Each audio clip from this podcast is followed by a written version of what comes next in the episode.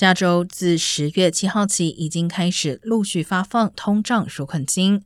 第一轮发放主要针对在报税表中提供了银行账户的民众，金额将以直接存款方式出现在账户中。而自十月二十三号起，加州开始进行第二轮发放。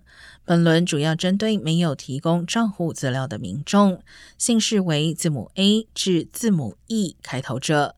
以借记卡形式通过邮件寄送，民众收到卡片以后，需要上网至 mctrpayment.com 开卡后才能使用。